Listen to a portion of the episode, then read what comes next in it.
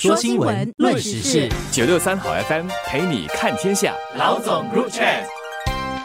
各位听众，大家好，我是新闻日报的朱志伟。你好，我是联合早报的吴欣迪。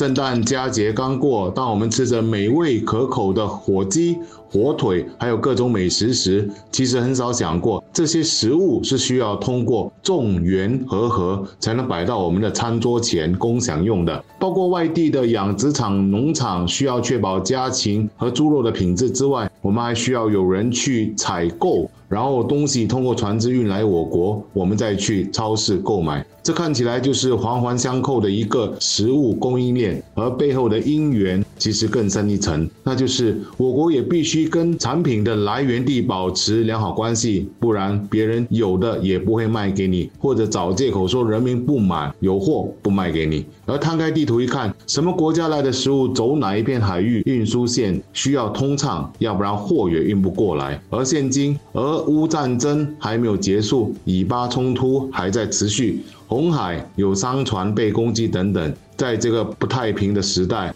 我国人民吃的、用的、穿的某一条运输线，随时可能都会出现问题，所以我们更应该感恩这些东西得来不易，大家要惜福。所谓的粮食安全，或者说确保本地的粮食供应有足够的韧性，其实有两个主要的层面。志伟呢，刚才谈到了供应链的问题，以及确保供应链的通畅无阻。另外一个层面呢，则是食品的安全性。这就需要我们食品局的人员定时的到供应来源国那里去考察，还有评估，确保当地的农场它的整个生产链都是符合国际还有我们自己的标准。这也是为什么我们时不时会看到新闻说，有些人因为非法进口一些未经认证的食品而被当局重罚。因为这当中呢，就是牵涉到了食品的安全的问题，不能够小看。所以志伟刚才提醒大家，在佳节的期间吃着美食的时候要记得感恩，我觉得是很及时的。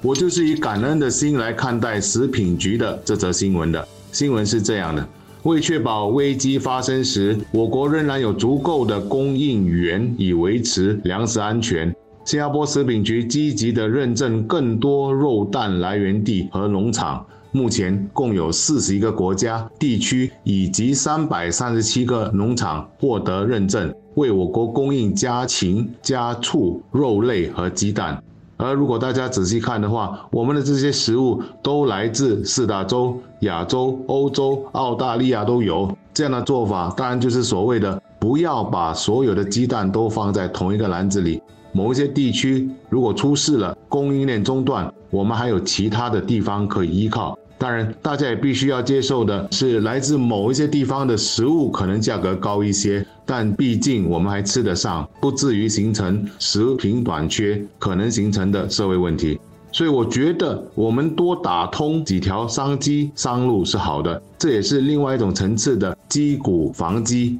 当一方货运有问题，我们马上就可以联络另一方供应。食品局在食品认证的工作到底有多么的细致呢？我们单单以鸡肉来看吧，当局就认证了两百六十七个冷冻鸡肉厂，还有两百三十九个鸡肉加工厂。你想一想，全球那么多的农场，你不是批准了一次以后呢，就可以让他们有长期的通行证的，你还需要定期的回去实地考察。所以当中所牵涉的这个工作其实是很繁重的，但也是非常必要的。那么当局做了他们该做的事情，我们作为消费者可以在这方面怎么来配合呢？我知道我们人呢都有一个惯性，有时候认定了某一个国家或者是某一个品牌的食品之后，我们就不想换。但是从粮食安全的角度，其实即使是在平常时期，我们可以用一种比较开放的态度来多尝试，不只是说可以多尝试一些不同来源地他们的产品，而且可以试着呢用不同的烹调法来煮同样的食材，这样万一某一个来源地的食品供应出现了问题之后，而很不巧的，这些食品或者是食材，又是我们平时自己所习惯购买的，自己也不会一时之间呢感到手忙脚乱，不知道怎么应付。我们也在利用科技，希望在二零三零年之前能做到本地自给自足，满足国人三十八天的营养需求。所以现在大家都可以吃到我们自己种的菜，还有自己养的鱼。然而，这里有一个现实的问题，就是我国毕竟地少，劳动力紧缺，自己生产的粮食成本也高，盈利却低，导致一些业者无法承担而退场。随着科技的发展，我们可能可以用科技解决一些问题，但根本还是得做到哦，业主不能做亏本的生意，才能让生意有持续性。当然，这里还有供与求的问题。我身边的一些朋友，在有的选择的情况底下，是不愿意购买本地自家生产的粮食，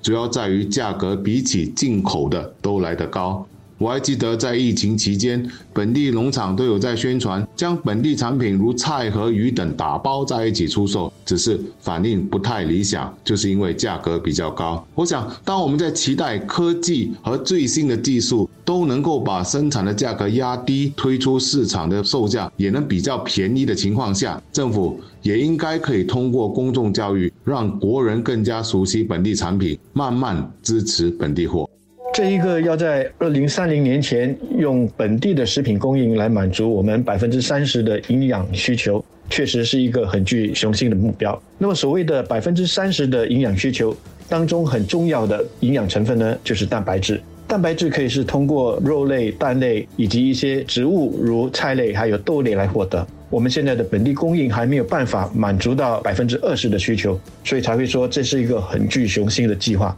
但是有了关闭疫情的经历之后，我想大家都会同意，我们在这方面的步伐是需要加快的，因为你永远不知道危机几时会发生。那么同样的，在上个星期其实也有一则新闻，我不知道大家有注意到吗？那就是本地第一个通过太阳能来供电，还有利用人工智能技术来管理的一个微藻培植及替代蛋白质食品生产基地呢，在上个星期四动工了。那么这个项目的投资额呢是两百万元。主要就是要用高科技的方法来养殖微藻。微藻是什么东西呢？它其实是一种营养成分很高的微生物。那么它的生长非常的快速，所以是很理想的一种替代的蛋白质。那个这个微藻呢，就可以加在拉面、糕点，还有许多的菜肴里面，来提高这些食物蛋白质的含量。所以呢，我们可以看到。新加坡真的是在用各种高科技的方法来突破我们地少资源稀缺的局限，以便达到刚才所提到的三十三十的目标。可以说，低碳高科技的都市食物生产系统呢，是我们在解决粮食安全问题这方面呢，未来必须要走的一个方向。